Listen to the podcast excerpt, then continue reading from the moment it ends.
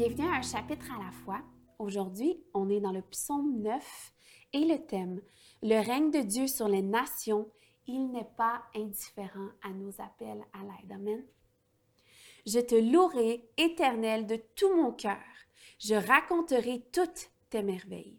Je ferai de toi le sujet de ma joie et de mon allégresse. Je chanterai ton nom, Dieu très haut.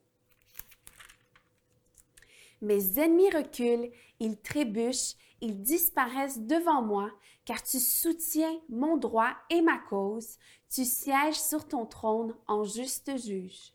Tu réprimandes les nations, tu détruis le méchant, tu effaces leur nom pour toujours et à perpétuité. Plus d'ennemis, des ruines éternelles, tu as détruit des villes et leur souvenir est perdu. L'Éternel règne pour toujours, il a dressé son trône pour le jugement. Il juge le monde avec justice, il juge les peuples avec droiture. L'Éternel est une forteresse pour l'opprimé, une forteresse dans les moments de détresse. Ceux qui connaissent ton nom se confient en toi, car tu n'abandonnes pas ceux qui te cherchent, Éternel.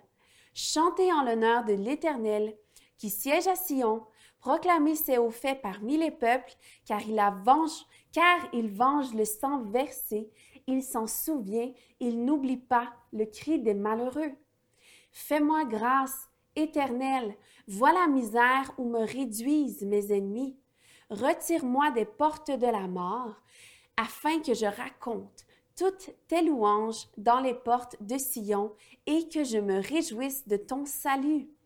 Les nations tombent dans la fosse qu'elles ont creusée, leur pied se prend dans le filet qu'elles ont caché. L'Éternel se fait connaître, il fait droit, il prend le méchant à son propre piège. Pause.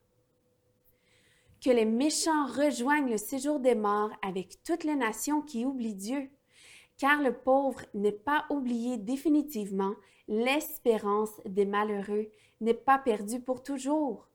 Lève-toi, Éternel, que l'homme ne triomphe pas, que les nations soient jugées devant toi.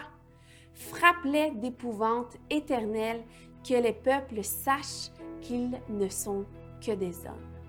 Pause. Merci d'avoir été avec moi aujourd'hui.